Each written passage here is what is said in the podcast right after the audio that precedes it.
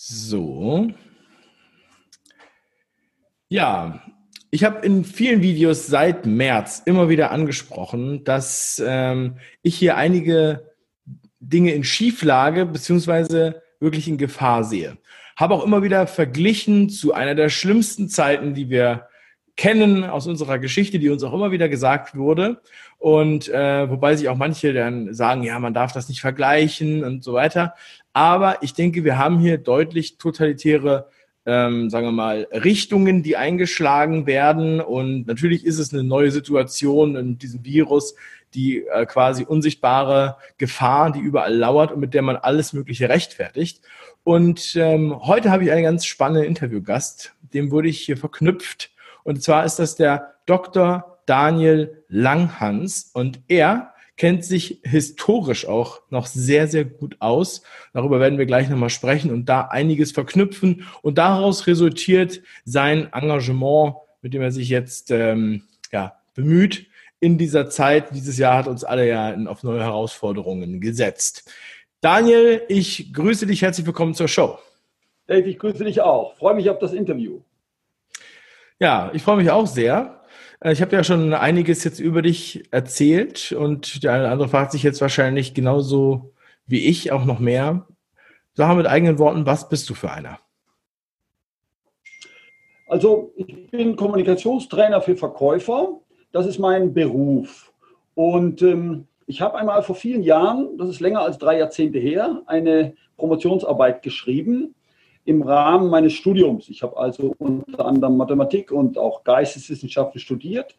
Und das Thema meiner Doktorarbeit damals war die Lage in der damals frisch gegründeten Tschechoslowakei, in der 1918 frisch gegründeten Tschechoslowakei.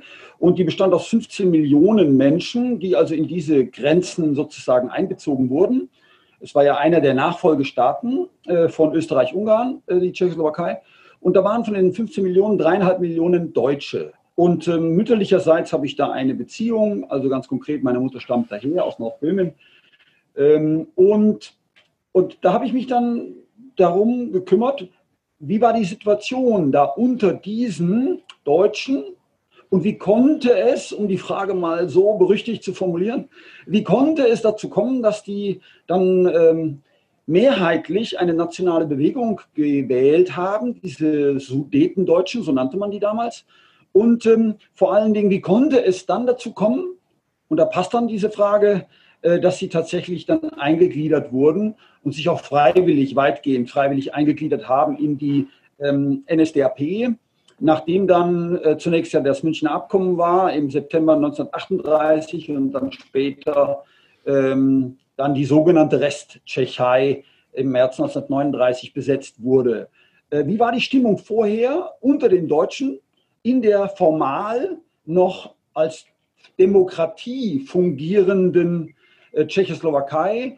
Und ähm, äh, was war da los? Und äh, ja, dann, äh, als jetzt das Thema Corona begann, habe ich viele Parallelitäten entdeckt. Mhm. Also nochmal ganz kurz für alle, die es nicht genau wissen, äh, quasi wurde dann die Tschechoslowakei 1938 äh, dem Deutschen Reich äh, einverleibt, sozusagen.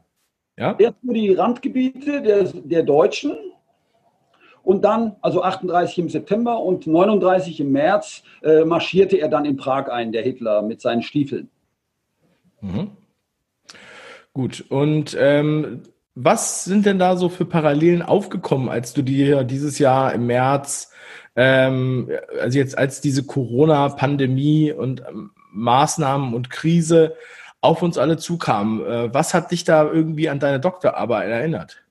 Also Punkt eins: die Gleichschaltung der Medien. Ähm, es wurde, es war ja wie gesagt eine recht vielfältige Parteienlandschaft in der Tschechoslowakei. Und die schauten nun, also die Deutschen innerhalb der Tschechoslowakei, schauten immer zum Reich hin. Man muss dazu sagen, man fühlte sich unterdrückt, äh, und zwar mit Recht, äh, durch die, durch die ähm, vorwiegend Tschechen, die sozusagen das staatstragende Volk waren.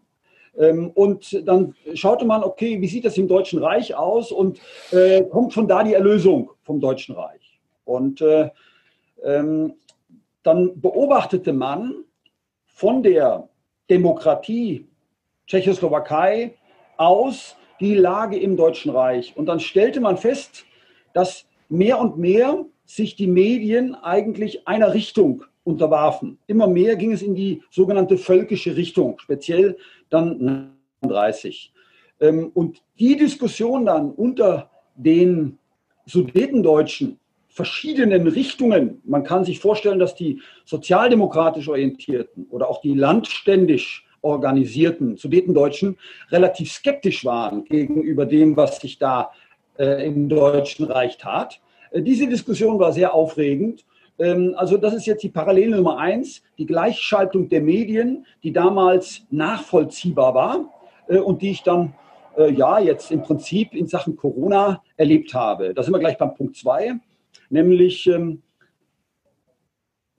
ich erinnere mich noch gut an die Diskussion jetzt im März, als es um Italien ging, jetzt im Jahr, März 2020. Mhm. Und ähm, da wurde dann gesagt, ja, die Italien und äh, schau mal die vielen Särge und äh, das droht uns auch, wenn wir da nicht Maßnahmen ergreifen. Du erinnerst dich an die Diskussion. Ja, ähm, das wird ja öfter noch sogar heute angesprochen. Genau. Ähm, und ähm, dann gab es ein Video von dem Truther Oliver Jannig. Und der Oliver Jannig, der fand heraus, und das fand ich sensationell zu dem Zeitpunkt, das hat mir auch selber viel geholfen, ja, da gab es äh, Mitte Januar 2020 bis Mitte Februar, etwa vier Wochen lang, eine Impfung, eine Massenimpfung im Zuge eines Meningitis-Vorfalls. Ähm, und ähm, jetzt weiß ja jedes Kind fast, jedes Kind, dass wenn du gegen einen Erreger geimpft wirst, dann bist du umso anfälliger gegenüber anderen Erregern. Ähm, und ähm, dass das natürlich einer der Faktoren war, äh, der dann auch zu einer erhöhten Erkrankungsquote in speziell der Region Bergamo geführt hat, das war, hat er herausgearbeitet, der Olli Jannig, äh, meisterhaft. Und zwei Tage später war das Video weg von YouTube. Es war einfach weg. Also das war, als wenn mir jemand einen Stich in den, in den Magen geben würde. Äh, und das war also die zweite Parallelität, dass hier zensiert wird, wegzensiert wird, was man nicht brauchen kann, was die Menschen nicht wissen dürfen. Ja, also das war so der Punkt zwei. Ja, das ist schon äh, krass. Also ich habe das ja auch schon bei vielen gesehen und auch bei also einige Videos meiner Gäste, die ich auch hier hatte und Interviewgäste wurden ähm, gelöscht auf deren eigenen Kanälen und auch auf meinem Archivkanal, wo wir alle Videos nochmal hochladen, wurden einige Videos gelöscht. Aber auf dem 5-Ideen-Kanal wurde bisher noch kein einziges Video gelöscht. Also wir haben eine Art, ähm, weiß ich nicht, besonderen Status, würde ich einfach einschätzen, weil auch alle Bhakti-Videos, von denen wir ja drei haben, sind unangetastet und die wurden auf dem anderen Kanal von mir gelöscht. Ja? Mhm. Und ähm, also ich habe schon gedacht, wir sind hier der letzte, äh, der letzte Fels in der Brandung, weil wir schon seit fünf Jahren äh, so einen hohen Trust wahrscheinlich haben bei YouTube. Wir haben auch eigene Ansprechpartner bei YouTube. Äh, weiß natürlich nicht, was, was passiert, wenn die wirklich mal was löschen wollen, aber ja, es ist interessant, dass du das jetzt gerade äh, ansprichst und ähm, ja, man hört das aus allen Richtungen. Manche gehen auch ähm, dagegen vor, äh, juristisch, bekommen dann in der Regel auch äh, Recht, wenn sie es wirklich durchziehen, aber das kostet natürlich alles Geld und dauert auch ewig und wenn man nach einem halben Jahr das Video dann wieder online hat, interessiert es dann auch erstmal keinen mehr. Ja, aber du hast dich diesem Thema ja auch sogar noch weiter gewidmet. Dann können wir ja gleich nochmal zu sprechen kommen. Genau. Hast du noch ja? Ähm, ja, also ich äh, habe jetzt einfach eine Beobachtung dann gemacht. Ähm, und das war äh, dieses, diese Unwissenschaftlichkeit. Also bei der völkischen, wo ist dieses Wort, Ideologie dieser Nazis, dieser äh, nationalen Sozialisten, denn so muss man sie ja eigentlich bezeichnen, äh, damals unter Hitler, ähm, diese völkische Ideologie war ja von einer extremen Unwissenschaftlichkeit gekennzeichnet, die gleichwohl als Wissenschaftlichkeit ausgegeben wurde. Ähm, und was wir hier in Corona erleben, ist eins zu eins eine, eine Unwissenschaftlichkeit, ähm, die geradezu äh, ja, himmelschreiend ist. Ähm, wenn uns am Anfang gar nicht erklärt wurde, dass es einen Unterschied macht, ob jemand an Corona oder mit Corona gestorben ist. Wenn jeder, in dem Corona Leichnam, in dem Corona nachgewiesen wurde, dann als Corona verkauft wurde, Corona-Toter verkauft wurde äh, und dann erst die, die Wahrheitsbewegung eines Bodo Schiffmann, eines äh, Dok Dr. Köhnlein, eines Professor Hockerts, eines äh, Professor Bhakti, erst diese Wahrheitsbewegung ans Tageslicht bringen muss, dass es doch bitte mal zu unterscheiden ist, äh, was die eigentliche Todesursache ist. Ich erinnere an äh, Professor Püschel in Hamburg, der dann diese Untersuchung äh, trotz Verbots gemacht hat, ähm, dann so Ende März, Anfang äh, April. Dann ist das ein Beispiel von krasser Unwissenschaftlichkeit und das ist der Punkt 3, den ich da hier an, an Vergleichbarkeit relativ bald gesehen habe. Wir sehen ja nicht nur die Unwissenschaftlichkeit auf der einen Seite, wir sehen ja auch teilweise wirklich groteskes Lügen, muss man ja so sehen. Ja, also man hat ja auch das Gefühl, dass die Zahlen vom RKI, also auf Grundlage natürlich, wenn man jetzt bedenkt, dass wer hier alles als, als Corona-Toter gezählt wird, ist, ist äh, natürlich diese Zahlen, ähm, äh, ja, sagen wir mal so, wenn man sie auf dem Niveau betrachtet, dennoch sind ja kaum Zahlen da. Also es ist ja gar nicht, äh, gar nicht so schlimm, wie Sie gesagt haben äh, vorher. Ne? 1,3 Millionen sterben und so weiter. Das war ja die Angst, die gemacht wurde. Jetzt, es sind natürlich Menschen gestorben. Es ist auch immer schade um jeden Menschen.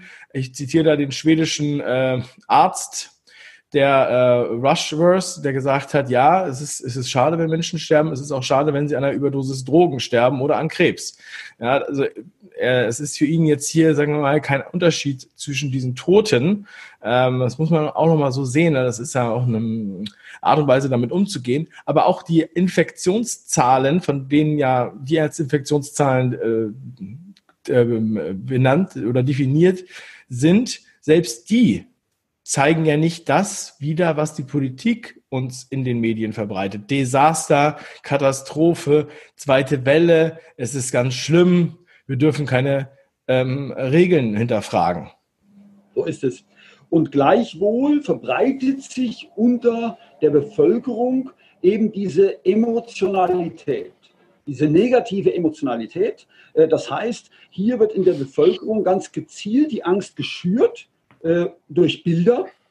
Ähm, und ähm, das hat Erfolg. Das merkt jeder, das weiß jeder in seiner Nachbarschaft, das geht bis hinein in die eigene Familie, dass die Menschen vor Corona Angst haben, obwohl eigentlich es sich wie ganz viele wirkliche Wissenschaftler äh, international anerkannte Wissenschaftler, also einer der wichtigsten Leute ist da, äh, ist da Professor Ioannidis, äh, festgestellt haben, es ein saisonaler Grippeerreger ist, an dem man auch sterben kann, aber es ist eben nicht mehr, aber auch nicht weniger oder umgekehrt äh, eben nicht weniger, äh, nicht mehr als ein saisonaler Grippeerreger. Und ähm, dass trotzdem diese negative Emotionalität unter den Menschen ist, dass Menschen einander anschreien, äh, im Supermarkt, wenn, da, wenn Sie jemanden entdecken ohne Maske, äh, dass es zu Handgreiflichkeiten kommt. Ähm, wie beispielsweise jetzt in einem der jüngsten Videos von Professor Raphael Bonelli auch ähm, dargestellt, ja, dass, äh, dass äh, Menschen geschlagen werden in öffentlichen Verkehrsmitteln, weil sie ohne Maske sind. Das sind natürlich Dinge, die schon ähm, sehr, sehr zu denken geben, wie weit der Mensch, das ist, was Aristoteles von ihm dachte, nämlich ein vernunftbegabtes Lebewesen. Mhm. Und ähm, diese Emotionalität, also ähm, das, also jetzt dieses Irrationale, wir können, wir kommen an die Menschen gar nicht mehr ran, selbst unsere eigenen äh, Verwandten, Brüder, Geschwister, Eltern, Großeltern, was auch immer, oder auch die Älteren, die nicht an ihre Kinder rankommen, weil die sozusagen diese Angst haben.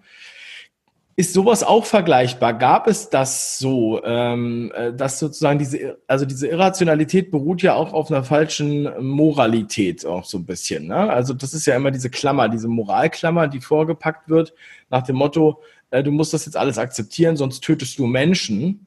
Und ähm, das ist ja schon eine, eine Art Psychose, die dann da ausgelöst wurde, anscheinend über diese langen Monate jetzt, dass tatsächlich die Menschen, selbst die, die auch wo man gedacht hätte, die gehören zu den rationaleren, jetzt doch total äh, irrational und emotional da äh, reagieren und wirklich Angst haben und am liebsten im Freien eine Maske tragen und niemanden mehr umarmen.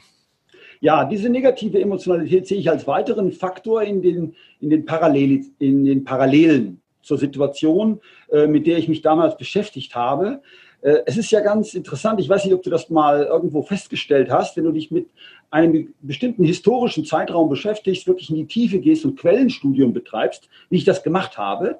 Äh, es gibt ja Zeitungen, die buchstäblich erhalten sind von damals. Ja, es gibt ganz viele Quellen, Zeitschriften, äh, wo die Menschen ja ihre Sichtweisen äh, niedergelegt haben, die man heute studieren kann. Und dann hörst du plötzlich die Stimmen jetzt im übertragenen Sinne. Ja, und ich darf dir das mal so ein bisschen spiegeln, wie die Menschen miteinander gesprochen haben. Äh, dann sagt der eine zum anderen, ja, aber äh, das, was da im Deutschen Reich ist mit dieser Diktatur, die dieser Adolf Hitler errichtet, das will ich auf keinen Fall. Und dann sagt der andere, ja, aber siehst du denn nicht, wie hier bei uns in der Tschechoslowakei die Deutschen unterdrückt werden von den Tschechen? Du musst dir doch mal klar machen, dass wir eigentlich nur noch eine Möglichkeit haben in dieser historischen Situation, nämlich entweder wir gehen hier als Deutsche unter mit unserer äh, äh nationalen Identität, die haben das ein bisschen anders ausgedrückt damals, oder aber wir wenden uns äh, zu dem Retter im Deutschen Reich und der kann uns erretten aus dieser Situation. Wir können froh sein, wenn der sich um einen Anschluss bemüht. So etwa musst du dir die aufgeheizte Atmosphäre damals vorstellen.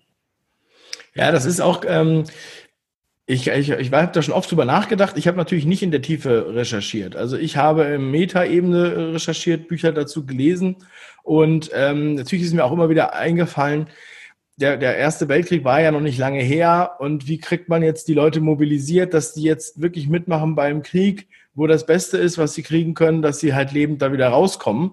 Ja, also ich sage jetzt mal das gemeine, normale Volk. Ähm, und das ist ja schon auch so, dass man sich fragt, wie muss man die Leute eigentlich, sagen wir mal, motivieren oder beeinflussen, dass die dann losrennen unter all diesen Strapazen ihre Familien und Kinder zurücklassen und Frauen und Hof und alles und äh, losrennen und jetzt äh, in den Krieg ziehen und ja, total ausblenden, dass sie im Grunde genommen da auch äh, ihr Leben lassen. Das ist das eine. Dann gibt es ja noch viele Unterbauten sozusagen von diesem ganzen Regime. Gut, also äh, dass man eingezogen wurde, das beruhte ja äh, damals dann, als es losging mit dem Zweiten Weltkrieg, letztlich auf Zwang. Äh, also du musstest ja äh, der Einberufung Folge leisten. Also äh, äh, von daher würde ich da jetzt ähm, nicht so direkt das Thema sehen, ähm, eher, eher die Situation, dass die Menschen sich eben ziemlich freiwillig gleichgeschaltet haben, dass sie dass sie einfach sich angeschlossen haben, dieser Gruppendruck, der herrschte. Äh, die nächste Parallele, die ich sehe, es gab damals diesen Gruppendruck, der aufgebaut wurde. Ja? Und derjenige, der da aus dieser Gruppe ausgeschert ist, ich habe das wirklich ganz intensiv studiert. Äh, da gab es ähm, gerade im kirchlichen, im christlichen Bereich Organisationen, die waren ja aufgrund ihrer christlichen Fundierung sehr resistent gegenüber Ideologien, wie beispielsweise dieser völkischen Ideologie. Wie schief die angesehen wurden. Und es war sozusagen fortschrittlich damals, wohlgemerkt fortschrittlich, wenn man Adolf Hitler mäßig orientiert war. So muss man sich das vorstellen heute. Ja? Ähm, und dieser Gruppendruck, der da aufgebaut wurde, du äh, verlässt hier unsere, unsere Volksgemeinschaft, du willst hier ausscheren, du bist hier ein Saboteur. Und das ist ja eins zu eins das, was wir heute haben. Wenn die Menschen einander vorwerfen, dass sie ähm, äh, dadurch, dass sie keine Maske tragen, äh, ja fahrlässig das Leben anderer Menschen gefährden. Was ja eigentlich Quatsch ist aus verschiedenen Gründen, wie wir beide wissen. Punkt eins ist die Maske völlig sinnlos, weil da eben Viren durchgehen. Äh, und zu Punkt zwei, der, der sich ja schützen will, weil er Angst hat, ja, der hat ja eh seine eigene Maske. Also äh, von daher ist dieser Vorwurf völlig irrational. Aber so sind dann eben solche totalitären Phasen der Menschheitsgeschichte. Da dominiert dann die Irrationalität. Aber was halt auch ein sehr großes Phänomen ist und ein großer Hebel in dem ganzen Konstrukt, ist ja, dass sozusagen erstmal der, der Glaube der Menschen an den Staat, an die Regierung und der Glaube in die Richtung, dass sie sagen, also der Staat will doch niemals den Menschen schaden, der Staat will doch niemals, dass die Wirtschaft kaputt geht, der hat kein Interesse daran. Und ähm, außerdem würden die doch nicht diese ganzen Maßnahmen machen, wenn es nicht wenigstens in die richtige Richtung gehen würde. Das heißt, die Maßnahmen rechtfertigen, also der Zweck heiligt die Mittel sozusagen, ja, kann man sagen, ob, auch wenn die Grundlage also zwischen der Grundlage und den Daten einfach äh, äh, voll das riesengroße Gap ist zu diesen Maßnahmen und auf einmal rechtfertigt nur noch der große Hammer, dass es hier wohl doch wirklich was geben soll. Das hatte mir selbst mein 75-jähriger Nachbar gesagt, der hat gesagt, ich dachte, das ist gar nicht so schlimm, aber diese Maßnahmen, die zeigen mir jetzt, das muss wohl doch ganz schlimm sein. Was sagst du dazu? Gab es das auch schon vorher?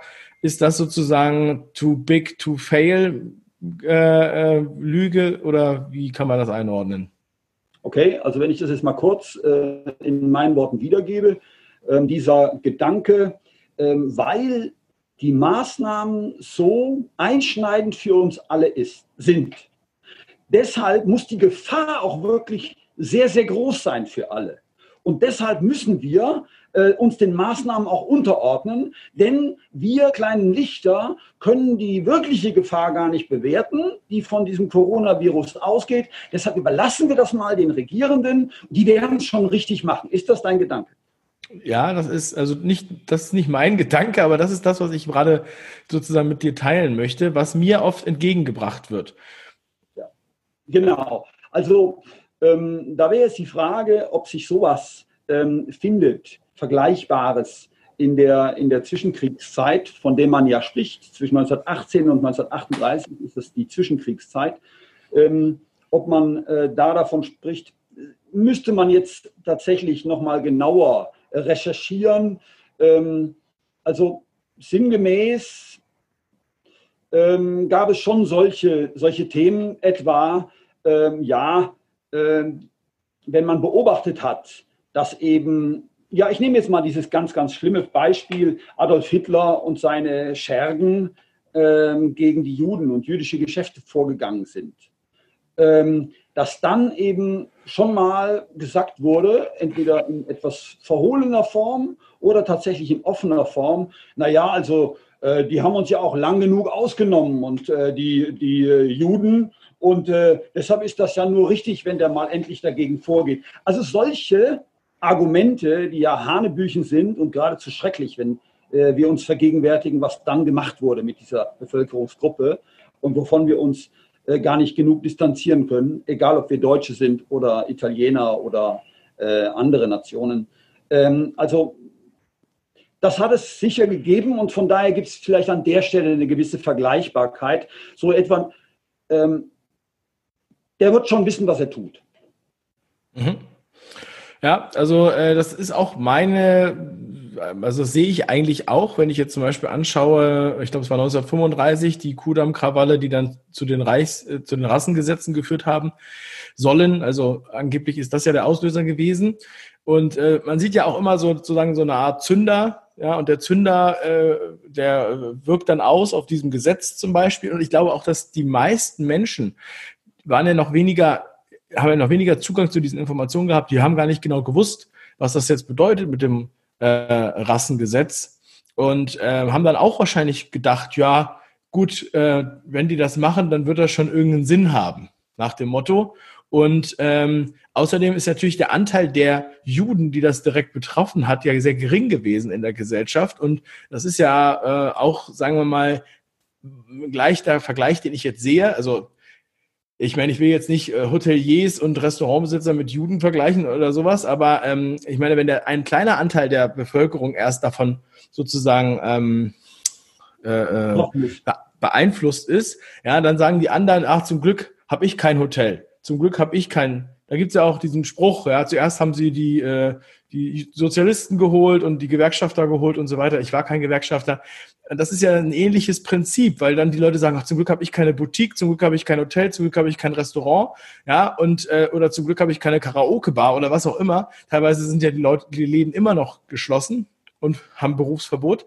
Ähm, und Arbeitslosenzahlen gehen natürlich hoch, aber die Arbeitslosen äh, sind sozusagen außen vor oder auch Zeitarbeiter. Und man hat das Gefühl, man ist in so einer Blase, man hat mit diesen ganzen Sachen gar nichts zu tun, äh, weitestgehend. Und die, die damit zu tun haben, die haben als andere Probleme, als sich darüber auszutauschen. Ja, also der Klassiker ist ja in dem Zusammenhang, ach, ich habe die Zeit eigentlich ganz gut nutzen können, um mal in meinem Haushalt ein bisschen aufzuräumen, meine Blumen herzurichten, jetzt im Frühjahr. Und diese Naivlinge, die so rausreden, äh, und die eben gar nicht wahrnehmen wollen, weil sie in ihrer Blase sind äh, und auch sein wollen, weil hier ein Verdrängungsprozess stattfindet. Der Dr. Marz, den du sicher auch kennst, der Psychologe, MAAZ, der hat das ja auch sehr messerscharf schon vor Monaten herausgearbeitet, was hier auch äh, sozialpsychologisch gerade abläuft in unserem Land, ja. Ähm, dass man hier bestimmte Dinge gar nicht wahrnehmen will, einfach verdrängt äh, und sich darauf konzentriert und sagt, ach, ich hab's doch eigentlich, also für mich ist das kein Problem. Ach, die Maske, ach, die trage ich ja sowieso nur im Geschäft, also habe ich ja kein Problem. Das andere zehn Stunden am Tag damit rumlaufen, das lässt man gar nicht an sich ran. Ja, man sieht ja auch, die einen machen ihren Garten und die anderen springen vom Haus anscheinend. Denn äh, also wenn die, die Suizidquoten sind gestiegen. Ich habe äh, schon im März von einem Seelsorger gehört, dass es im März schon also äh, fast doppelt so viele Suizide gab wie ähm, in, in einem normalen März, sage ich jetzt mal. Und da ging das ja erst los. Und die Zahlen sind ja noch nicht öffentlich, aber die Seelsorger wissen sowas natürlich. Genauso wie die Feuerwehr das weiß oder halt natürlich auch zum Beispiel die Bestatter. Ja, ähm, weil die wissen nämlich dann schon, wann es ein Selbstmord war.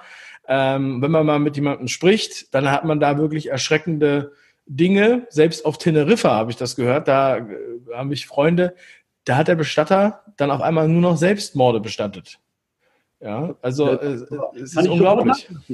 Ja, ist unvorstellbar. Ähm, mir kommt noch ein weiterer ganz anderer Punkt, der auch eine Parallele darstellt, nämlich das Stichwort Weltherrschaft. Mhm. Ähm, also, das ist ja nun unbestritten, dass dieser Wahnsinnige, der beansprucht hat, ein tausendjähriges Reich aufzubauen und dabei auch noch im Namen aller Deutschen zu handeln,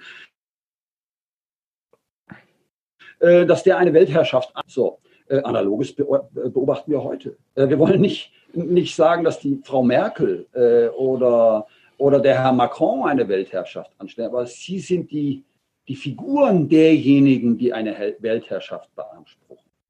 Und wenn sich dann am 4. August per Twitter ein Herr Professor Meuthen zu Wort meldet und sagt, äh, ja, also wer da jetzt eine internationale Verflechtung sieht, also der sollte sein Gehirn irgendwo an der Garderobe abgeben. Sinngemäß hat er ja getwittert. Du erinnerst dich vielleicht an diesen, äh, ja. diesen Post. Da muss ich sagen, es gibt hier nur zwei Möglichkeiten zur Interpretation. Entweder er ist einfach nur dumm, dieser Mann, weil er nicht wahrnimmt, äh, welche äh, Strukturen bereits global, weltweit gerade in diesem Thema herrschen und wie hier eigentlich dieselben Strukturen auf gesamte, auf die gesamten Länder der Welt, bis auf wenige Ausnahmen, heruntergebrochen werden, und zwar zwanghaft. Und wir, wie wir wissen, ja sogar viel Geld im Spiel ist, wie wir jetzt aus dem Beispiel Lukaschenko, Weißrussland wissen. Ja? Oder aber also entweder er ist dumm, dieser Herr, Pressesprecher seiner Partei, äh, die ja eine Systempartei ist. Also äh, da brauchen wir jetzt nicht drüber reden, dass die jetzt äh, zur Demo aufgerufen hat. Für mich ist diese Partei eine Systempartei. Ähm, oder aber gehört zur Welt- und Finanzelite und wird von denen bezahlt. Also ich ja. sehe nur zwei Möglichkeiten, diesen wirklich erschreckenden Tweet von ihm vom 4. August zu erklären. Also wir haben ja auch ganz viele, sagen wir mal, ähm, Nutznießer dieser Krise. Und ähm, äh, also man hat ja das Gefühl, man kann natürlich nicht immer wissen, äh, ob das jetzt alle äh, vorher schon äh, wussten, aber ähm, es wird ja ganz viel dann, also erstmal werden Unternehmen sozusagen jetzt äh, zerstört, wo dann gesagt wird, es liegt nur an Corona. So, dann äh, kann man das sozusagen so ein bisschen im, im Staub dann äh, unter, unterbuttern, ja, oder die kriegen sogar noch Förderung, dann äh, Milliarden, ja, teilweise. Lufthansa. Und ja. zum Beispiel, ja, äh, auch noch einige andere wo vielleicht die Zeit auch schon vorbei war. Gleichzeitig wird dann aber auch äh, werden riesige Summen, die man schon nicht mehr als normaler Mensch erfassen kann, werden verliehen und verschenkt und hier werden äh, Garantien gegeben, so und so viel Millionen, hunderte Millionen für Impfungen, da wird hier was hingegeben, um was zu retten im anderen Land. Also selbst wenn man sich da die ganze Zeit mit beschäftigt, verliert man manchmal auch die Orientierung, was jetzt hier eigentlich gerade passiert.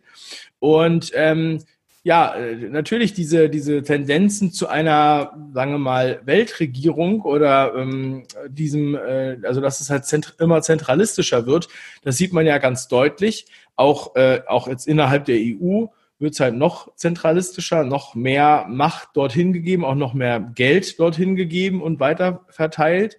Und gleichzeitig haben wir dann auch die, diese großen NGOs wie die WHO, die ja nur eigentlich eine Nichtregierungsorganisation ist mit einem schönen Namen und sich so anhört, als wäre es ein, ein übergeordnetes äh, äh, Superland oder sowas, ja, oder der gute König, dann ähm, die reden einem ja überall dann rein, ja, und dann wird entweder was empfohlen, daran muss man sich orientieren, oder es wird dann gesagt, ja, die haben das ja gesagt. Und ähm, also haben wir ja da schon sehr internationale Tendenzen vereint in diesem Laden mit Sitz in Genf. Eindeutig. Und äh, ich merke schon, äh, auch du tendierst dazu, dass wir eben bei der Lösung, die wir jetzt brauchen, ähm, sicher ganz intensiv nachdenken müssen über konsequenten Austritt aus diesen ganzen internationalen Verflechtungen. Ähm, konsequenter Austritt aus einer Europäischen Union, das muss unser Ziel sein. Konsequenter Austritt aus so etwas wie WHO, was der, was der Herr Trump uns ja jetzt vorgemacht hat. Konsequenter Rückzug aus den Vereinten Nationen. In die Richtung muss unser Denken gehen. Und alle Parteien, die jetzt auch aus unserer Wahrheitsbewegung heraus sich entwickeln und die jetzt in irgendwelche Satzungen oder Parteiprogramme reinschreiben, ja, wir werden aber auf jeden Fall die Verbindung und die Unterordnung sogar unter die Vereinten Nationen erhalten, das ist sehr, sehr, sehr kritisch zu betrachten. Ich finde auch, ähm, also ich finde aus einer ganz einfachen Betrachtungsweise, erstmal bin ich sowieso für kleine Systeme. Also statt noch größere, riesige, zentralistische Systeme. Es kann ja logischerweise überhaupt nicht funktionieren für die verschiedenen Regionen und für die ganz vielen verschiedenen äh, Länder. Ähm, deshalb muss man sich lieber Gedanken machen, wie, wie breche ich das jetzt wieder klein, ja? Und ähm, abgesehen davon, auch für jeden, der jetzt denkt, ja gut, das sehe ich jetzt alles nicht und so weiter, es ist ja auch alles total teuer. Also das ganze Zeug kostet ja auch ganz viel Geld, diese ganze Infrastruktur. Ähm, also nicht nur die Politiker an sich, sondern auch dieser ganze Überbau, diese riesengroße Bürokratie. Ähm, das muss ja alles mitbezahlt werden. Und gleichzeitig haben wir hier seit, seit Jahren äh, kein Geld für unsere Kindergärten und Brücken und Straßen und so weiter, wofür eigentlich ja gerne Steuern bezahlt werden. Und dann fragt man sich, was wird eigentlich mit diesem Geld gemacht? Und gleichzeitig fragt man sich natürlich auch bei der WHO zum Beispiel, da wird, ist ja jetzt ziemlich oft darüber gesprochen worden, wie viele Milliarden die da jetzt bekommen. Da fragt man sich, wozu brauchen die diese ganzen Milliarden? Ja, wozu brauchen die so viele Milliarden, um die paar Leute da zu beschäftigen? Was machen die mit diesem Geld? Das ist ja fast, als würde man die ganze Zeit dem, äh, dem König ja, äh, äh, da unheimlich viel Opfer kredenzen, die der gar nicht mehr ist, sondern die da einfach bei ihm vergammeln. Ähm, also alleine unter dem Aspekt, finde ich, sollte doch jeder mal darüber nachdenken, ob man das nicht verkleinert. Ja, ich kann dir eine Antwort geben, was sie damit machen, nämlich ihre ideologischen, um nicht zu sagen eugenischen Pläne umsetzen. Denn eine WHO macht ja nur noch das, was äh, ein Herr Bill Gates will. Und dass der eugenisch denkt, nämlich in Bezug auf Separieren und Liquidieren von Menschen, Reduzieren von Menschen, das hat er ja mehr als einmal gesagt. Äh, und das hat er auch schon umgesetzt. Ähm, das kann man auf der Website der kenianischen Bischofskonferenz nachlesen. Die haben da ein Programm gefahren vor einigen Jahren. Du nix, du kennst das schon, äh, nein, das war nur eine, eine äh, aha, kenianische äh, Bischofskonferenz. Okay, das habe ich noch nicht gelesen. Äh, okay, die haben da ein Programm gefahren, die WHO, da haben sie mit Militärschutz, also nicht mit Polizeischutz, sondern Militärschutz haben sie da Impfprogramme durchgeführt. Und es war also ganz geheim und war alles ganz, ganz schwer bewacht.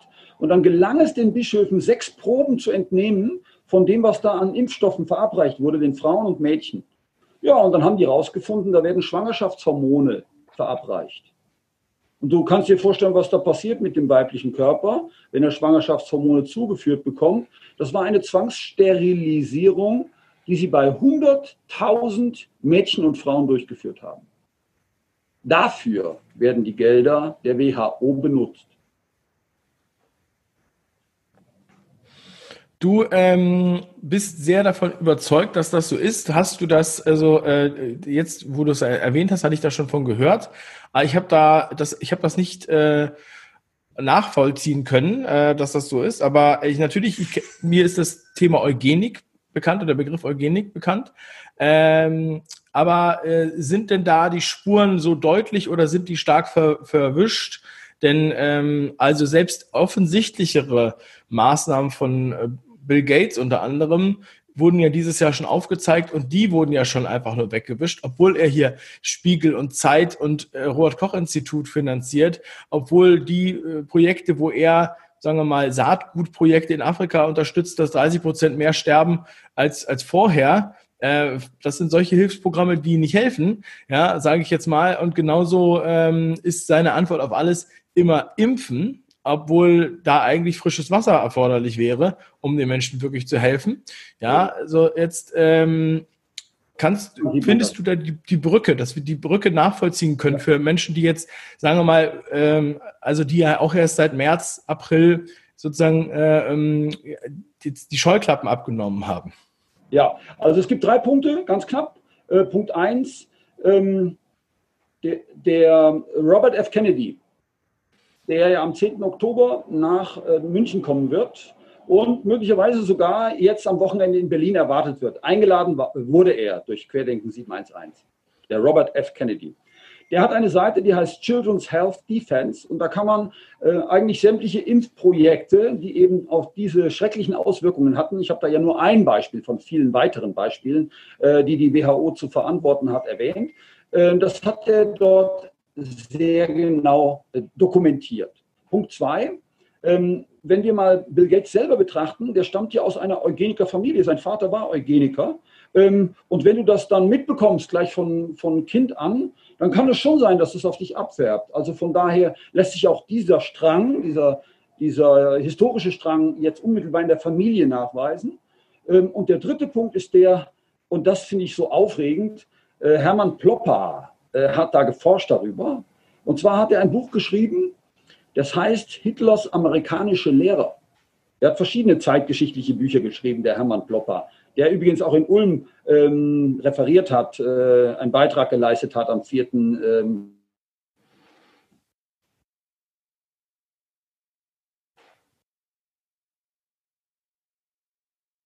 Daniel?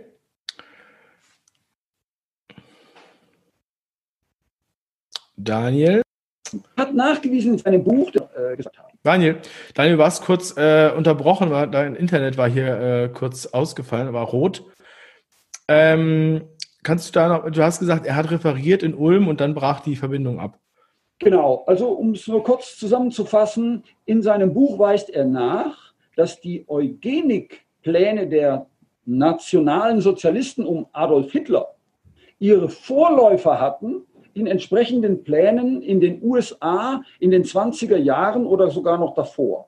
Und wenn man einmal genau die Originalzitate liest von einem George Bernard Shaw oder von einem John Henry Ford, ähm, dann kann einem schlecht werden. Okay. Weil die sozusagen ähm, auf dieser Eugenik, was ja bedeutet das gute Geschlecht, im Grunde genommen äh, ja die Grundlage ist für diese Rassenlehre oder äh, völkische Ideologie, die du schon angesprochen hast. Ähm, oder wie auch immer die das dann nennen. Ähm, Eugenik ist dann auch sozusagen der schönste Begriff dafür. Ähm, die sind, also die waren damals davon überzeugt und du gehst davon aus, dass nach wie vor diese Dynastien, die es ja sind, äh, ähm, genau das verfolgen. Ist das sozusagen der, der, der Hauptantrieb Das lässt sich ähm, nachweisen, auch heute. Würde jetzt den Rahmen dieser Sendung sprengen. Aber es lohnt sich für jeden, der, das in, der darüber mehr forschen will, da entsprechend nachzuforschen. Einen Hinweis hatten wir schon gegeben, Children's Health Defense. Ähm, auch viel weiter, wenn man bei dem sehr klugen jungen Mann, der den Kanal Lion Media betreibt, ähm, einfach mal ein paar Videos zurückschaut, so vor ein paar Monaten, der hat, wenn er etwas macht, dieser junge Mann von Line Media, dann ist das immer mit Quellen belegt. Und deshalb können wir das nur sehr empfehlen, sich da mal genauer schlau zu machen, wo da die Eugenikpläne äh, dieser ganzen Dynastien nach wie vor äh, aktiv und virulent sind. Mhm. Und ähm, wenn wir jetzt, äh, also du hast ja auch, ich hatte schon angedeutet, du bist ja auch aktiv und möchtest gerne ähm, unterstützen, zusammenführen, äh, stärken. Äh, jetzt hier in der alternativen Medienszene die sogenannten äh, Wahrheitsbewegung, Chooser oder Skeptiker, wie auch immer, oder Querdenker, wie man sie mittlerweile nennt. Was hast du da, was hast du da vor? Was hast du da für eine Idee? Was möchtest du da machen? Ähm, der Druck, der wird ja jetzt zunehmen seitens der Mächtigen oder seitens derer, die als Marionetten umsetzen müssen, was die globale Elite für uns beschlossen hat. So müsste man es genauer formulieren. Der Druck wird zunehmen. Man sieht das ja schon an solchen Ländern wie Australien, was da Schreckliches beschlossen wurde, oder Neuseeland. Ähm, und ähm, analog zu dem Druck, der auf uns zunimmt, sollten wir unsere Vernetzung und Verknüpfung untereinander, speziell der, der YouTuber und der alternativen Medien vorantreiben. Und da ist meine Idee, dass wir uns stärker vernetzen, sodass wir dann, wenn mal bestimmte Aktionen zu fahren sind, buchstäblich auf Knopfdruck bestimmte Dinge ähm, ja schneller, äh, auch flächendeckend umsetzen können. Wie ähm, würde das praktisch jetzt aussehen? Also es hört sich jetzt erstmal gut an, aber äh, willst du jetzt so eine Arbeitsgemeinschaft Rundfunk, äh, alternativer Rundfunk äh, gründen? Oder ähm, wie wird das dann äh, koordiniert? Oder ja, also kannst du mal ein bisschen äh, untermauern, wie du dir das praktisch vorstellst? Genau. Ich habe also gegründet hier in Ulm Bündnis 20 Veritas, Veritas für Wahrheit, mit dem Untertitel Koordinierungsstelle aktiver Widerstand.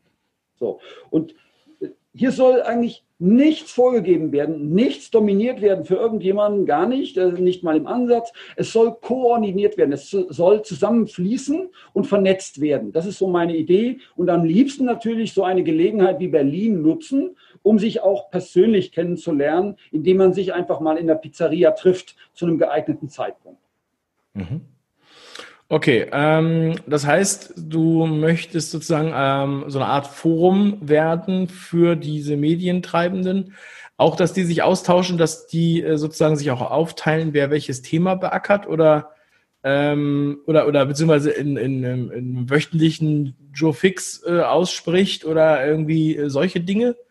Das sind jetzt schon sehr konkrete ähm, äh, konkrete Vorschläge, die du machst. Äh, Soweit war ich noch gar nicht gegangen in meinen Gedanken. Mir geht es erstmal darum, dass man mehr Bindung zueinander hat. Im Moment ist es ja so, dass äh, jemand, der irgendwas wichtig findet, das schnell mal auf YouTube postet, dann macht er die Erfahrung, okay, es ist jetzt gelöscht worden, ah, hoffentlich hat es jemand anders hochgepostet, ja, hochgeladen. Äh, die Dinge, die wirken relativ unkoordiniert und dass wir hier stärker miteinander vernetzt sind. Das ist jetzt erstmal die, die, ja, die erste Zielsetzung. Alles Weitere könnte sich daraus entwickeln. Mhm. Okay, gut. Also ich, ich finde es generell immer gut, wenn man sich da äh, austauscht, wenn man auch die anderen kennt. Äh, ich bin ja da auch mittlerweile in einigen Gruppen eingeladen worden, auch wenn ich einfach nur meine Meinung ähm, hier hochladen wollte, damit ich äh, ja meinen Senf dazugeben kann. Ich sag mal so, ähm, manchmal steht man einfach fassungslos da und fühlt sich auch ohnmächtig und dann muss man äh, die Freiheit, die wir haben oder die wir noch haben, nutzen, genau. auf die jeder ein Recht hat. Ja, und ähm, äh, jetzt können wir sie noch soweit nutzen, wir können auch noch äh, widersprechen und so weiter, ja. Ähm, ja, es ist schon äh, krass. Also wie, wie wertest du das denn, das überhaupt, das Thema Löschung oder auch gesperrte Facebook-Konten. Das ist ja auch äh, was mir, mir sehr oft mitgeteilt wird, dass viele dann da wirklich gar keine Videos mehr hochladen dürfen bei Facebook und solche Sachen oder für einen Monat gesperrt werden und bis hin zu ähm, monatelangem äh, äh, Abstinenz sozusagen. Äh, kennst du solche Fälle? Wie schätzt du ein, warum, äh, warum das immer passiert? Ähm, ja, ähm, schwer jetzt äh, da Erklärungen zu liefern. Ich würde eher sagen, was können wir tun, nämlich, nämlich indem wir ähm, alternative äh, Plattformen nutzen. Und da bietet sich aktuell Telegram an.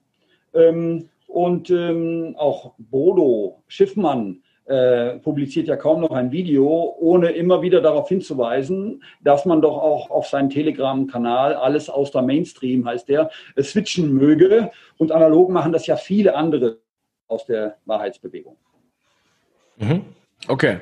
Ja, also ich habe auch ähm, natürlich auch bei Telegram äh, findet man ja alles in der Beschreibung, aber ich habe auch noch eine Infoliste eingerichtet äh, für den Notfall, weil ich äh, also mir auch vorstellen kann, dass halt weder YouTube noch äh, Telegram noch äh, läuft. Ja, also und äh, die meisten Leute erreicht man natürlich über YouTube, weil da auch viel, viel mehr Leute, die ähm, den zufällig Videos finden oder den Kanal abonniert haben, aber nicht bei Telegram sind.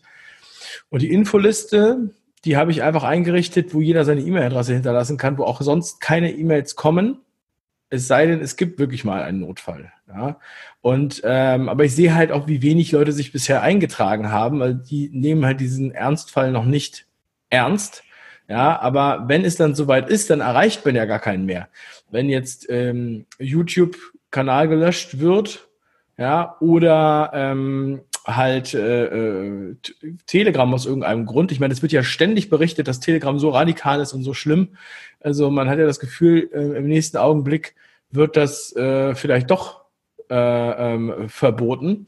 Dafür habe ich diese Liste, dass man dann immer noch einen Weg hat zu kommunizieren, wo jetzt äh, das nächste stattfindet. Ja, auf jeden Fall. Ja gut, ähm, ich denke, jetzt ähm, kommen wir da äh, auf jeden Fall weiter durch diesen Gedanken der Vernetzung. Ich werde dann auch dieses Video dazu benutzen, das wir jetzt gerade gemacht haben, um das meinen Kontakten zuzuleiten, auf die entsprechende Passage in unserem Video verweisen, äh, damit sie auch motiviert sehen, warum wir, wir beide jetzt in dem Fall diesen Gedanken ausgetauscht haben. Lass mich zum Schluss noch einen ganz positiven Gedanken hervorheben. Mhm. Ähm, ich kann nur jedem empfehlen, der es noch nicht tut, äh, sich ähm, zu abonnieren, verbinde die Punkte von unserem guten Sunny, der mit seinem leicht bayerischen Dialekt äh, und seinem sonnigen Gemüt äh, und seinem sehr substanziellen Inhalt wirklich deutlich macht, dass das, was wir jetzt hier sehen, eigentlich das Nachhutgefecht ist von den Globalisten. Ähm, nämlich, dass eigentlich schon ganz andere Dinge im Hintergrund laufen und ähm, dass äh, es möglicherweise gar nicht mehr so lange dauern wird, bis sich wirklich dann auch wieder die Wahrheit und die Freiheit der Menschen durchsetzen wird. Mhm. Okay, der Sunny, also den habe ich, den kannte ich bisher auch noch nicht, aber äh, verbinde die Punkte, sagt ja auch immer der Roger Bittel aus der Schweiz. Äh, an den hatte ich jetzt als erstes gedacht. Ja, Daniel, also ähm, auf jeden Fall finde ich das sehr, sehr schön, hier mit dir äh, zu plaudern und auch diesen, diesen äh, sagen wir mal, Ausflug in deine Doktorarbeit mit dem Vergleich zu sehen, ähm, mit dem, was du perspektivisch da für Gefahren siehst und ähm, wie wir hier tatsächlich medial uns äh, einfach gegenseitig auch stärken, damit wir nicht nur alleine vor der Kamera sind und äh, alleine in den Kommentaren, sondern dass man da eventuell mehr engagierte Leute findet. Ich habe ja schon mehrere Ideen, was in, in, deiner Initiative da, was ich mir da so wünschen würde, ja, dass man da ähm, äh, einfach ein paar gute, gute Leute findet, einen guten Austausch hat. Ja, und ähm, das finde ich, finde ich interessant, hat viel Potenzial. Werde ich weiter beobachten und ich danke dir erstmal bis hierhin für das Gespräch und wünsche dir ganz viel ähm, ja, Erfolg dabei bei deiner Arbeit und dass wir möglichst ähm, ja, möglichst unbeschadet und schnell wieder ähm, rauskommen. Dafür setze ich mich ja auch jeden Tag ein. Ich danke dir, mein Lieber, fürs Interview und für deine Arbeit. Mach's gut. Weiter so. Danke, Daniel. Tschüss.